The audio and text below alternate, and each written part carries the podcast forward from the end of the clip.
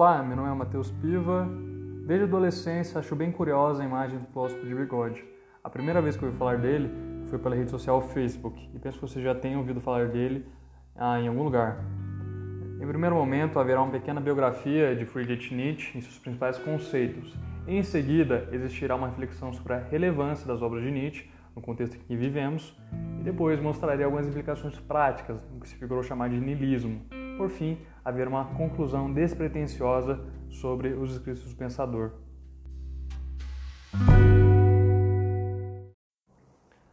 Breve biografia.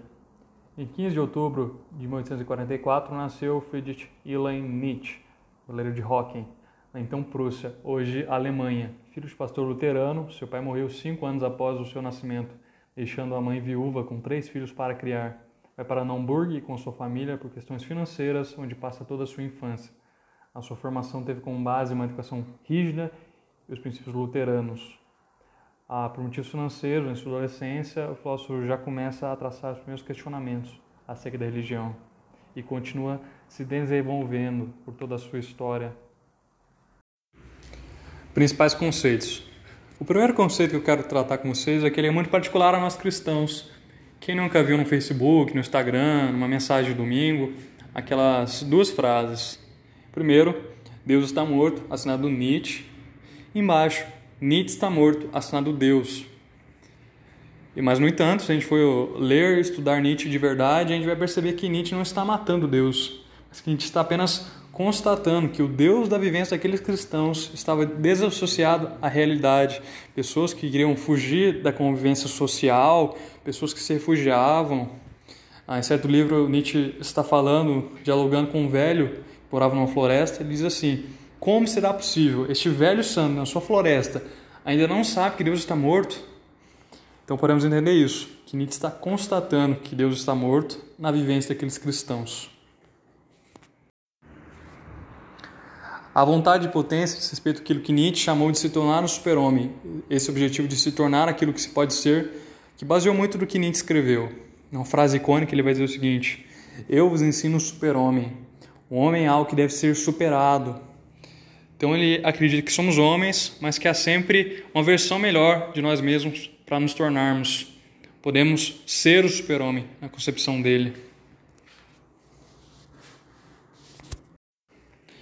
Genealogia. A genealogia vai ser uma hipótese de Nietzsche que vai dizer que os ruins são considerados ruins por terem nascido em famílias pobres e plebeias, enquanto que os considerados bons são aqueles que nasceram em famílias nobres.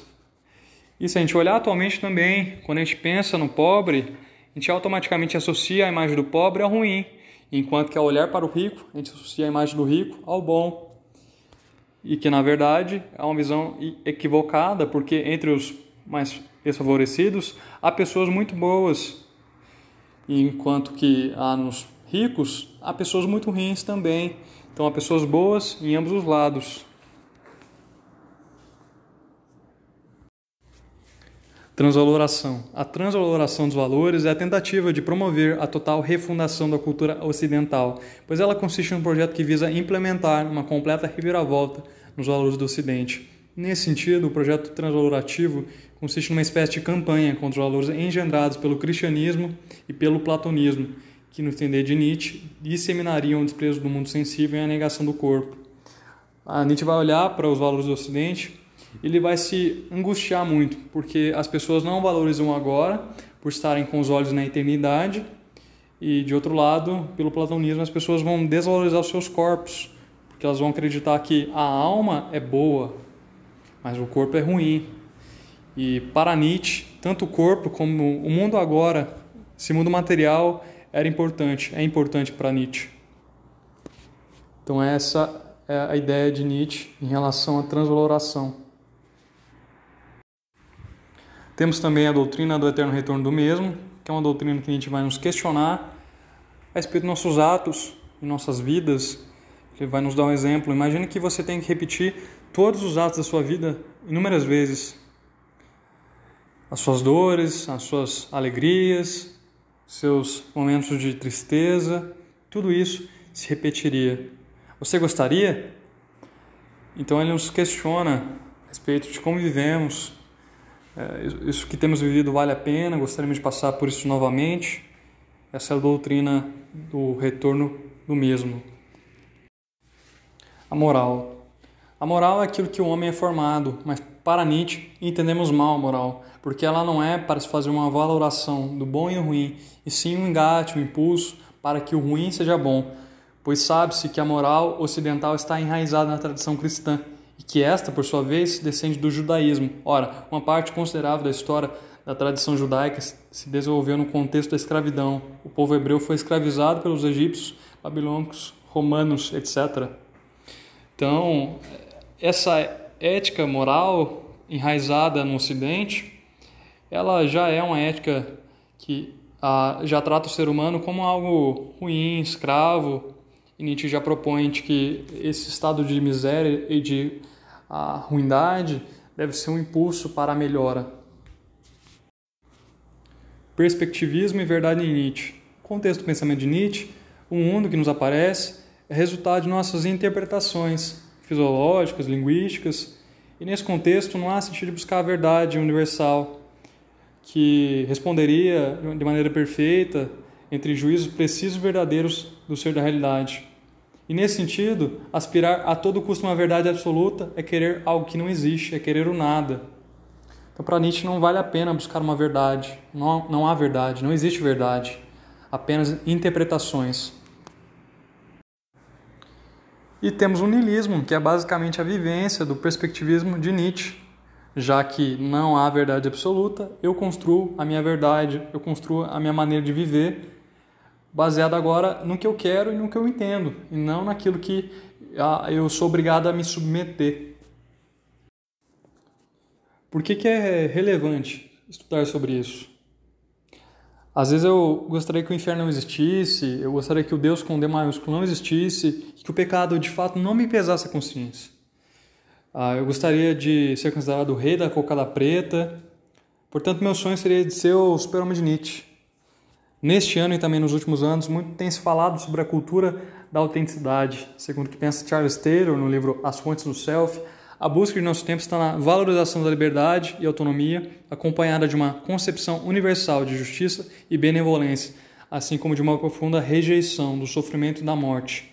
Logo, os escritos de Nietzsche são de tamanha relevância para a nossa reflexão, pois Nietzsche é um dos pensadores mais lidos dos últimos 120 anos e seus conceitos são importantes e de modo algum pense que Nietzsche é ruim. Ele é genial à luz do momento histórico no qual ele se encontrava.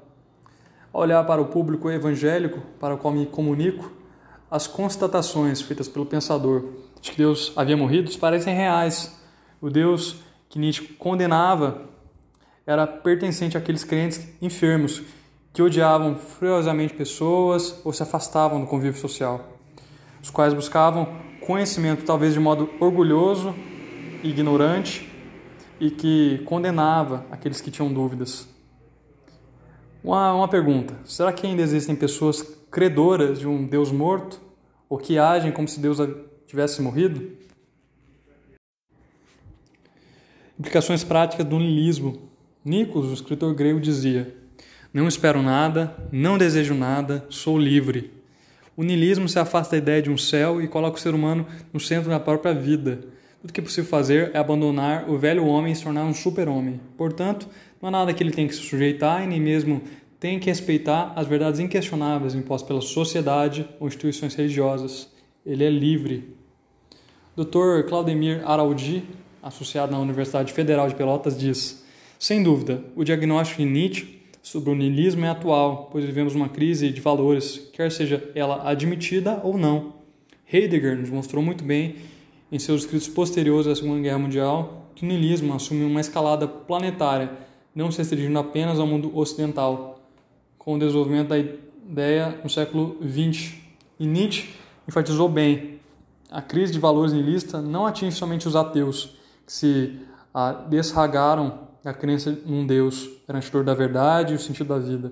O niilismo é um fenômeno planetário, hoje diríamos global, pois tem a ver com uma questão que se respeita a todos, como dar sentido à existência singular depois de ah, que ficou evidenciado o vazio da interpretação moral cristã?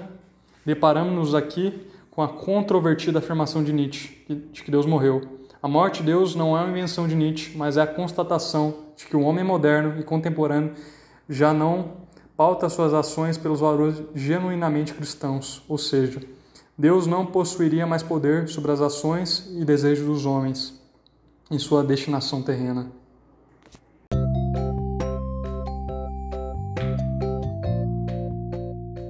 Conclusão. Concluímos que, mesmo que Nietzsche seja criticado nos púlpitos e centros de apologética, as suas obras são importantes e devem ser lidas antes de qualquer crítica prévia, e que também Ainda mais nos dias de pandemia, podemos notar o espírito nilista na população brasileira. Há um sentimento de que nada mudará, nada faz sentido, então cabe à igreja ser luz do mundo e não apenas crítica e ódio. Mostramos que o nosso Deus está vivo quando amamos e agimos em semelhança de Cristo Jesus. O mundo está farto de gente que crê em Deus morto.